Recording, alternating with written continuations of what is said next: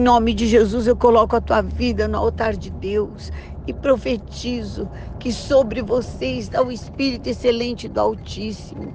Por isso, tudo aquilo que veio para tirar o brilho dos teus olhos, a tua alegria, tua capacidade de realização, amargar a tua vida. Ah, sai agora em nome de Jesus. Não toca na família, não toca nas finanças, não toca no seu corpo.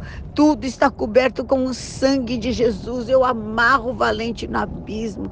Profetizo que hoje sobre você cai o óleo da alegria, da criatividade, do brilho no olhar, da força da realização, para que seja reconhecido como luz neste mundo e sal na terra. Receba este poder em nome de Jesus. Amém.